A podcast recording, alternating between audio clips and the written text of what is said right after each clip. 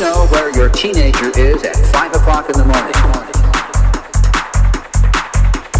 Some say they come looking for drugs, dirty dancing, and pounding techno music.